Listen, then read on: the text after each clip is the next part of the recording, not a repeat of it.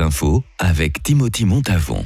Bonsoir à toutes et à tous. 400 citoyens contre la police baloise hier après-midi. La manifestation climatique révolutionnaire a dégénéré en affrontement avec les forces de l'ordre. Plusieurs militants cagoulés et prêts à en découdre ont ignoré les appels au calme lancés par la police. Bilan gaz irritant, balles en caoutchouc, trois blessés parmi les policiers. Les sauveteurs suisses partis aider les victimes du séisme seront rapatriés demain. Une équipe de quatre experts se rendra bientôt en Syrie pour coordonner l'aide humanitaire suisse aux victimes du pays où l'humanitaire a plus de mal à intervenir. Au total, la Suisse a jusqu'à aujourd'hui participé à sauver 31 victimes, dont deux très jeunes, notamment grâce à ses chiens formés à la recherche de personnes.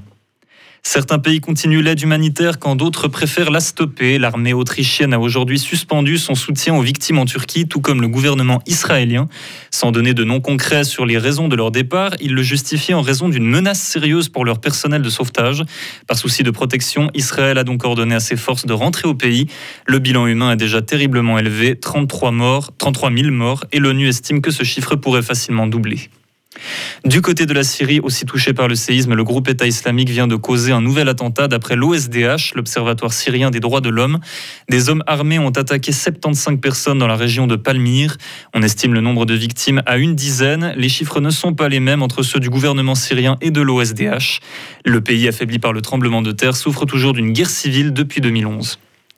Le chef de Wagner, le groupe de mercenaires russes, a annoncé avoir conquis une ville stratégiquement très intéressante à l'est du pays. Moscou cherchait à la prendre depuis plusieurs mois. Néanmoins, il semble y avoir des retards entre les informations émises par le groupe Wagner et les ministres, russes de la Défense, révélant peut-être des dissensions entre les deux identités.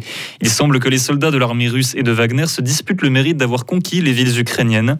Le patron de Wagner assure de son côté que ses forces vont continuer de gagner du terrain dans les jours à venir. Le président brésilien Lula lance une opération militaire dans la forêt amazonienne. Elle vise à déloger les chercheurs d'or illégaux qui ont autrefois envahi la réserve indigène du peuple Yanomami. Leur exode a déjà commencé. 15 000 personnes s'emploient à quitter le territoire actuellement. Le peuple indigène avait alors subi une crise humanitaire à cause des chercheurs d'or, meurtres, pollution des fleuves au mercure et j'en passe. Lula a promis que la justice s'appliquerait pour tous les acteurs de cette catastrophe, qu'ils y aient participé directement ou financièrement.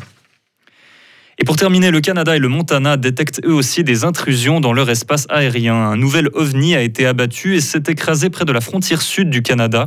Pas d'informations sur l'objet qui survolait le Montana. Le trafic aérien avait été fermé jusqu'à nouvel ordre par sécurité. Il est maintenant rouvert, mais l'objet, lui, est toujours en liberté dans le ciel. Retrouvez toute l'info sur frappe et frappe.ch.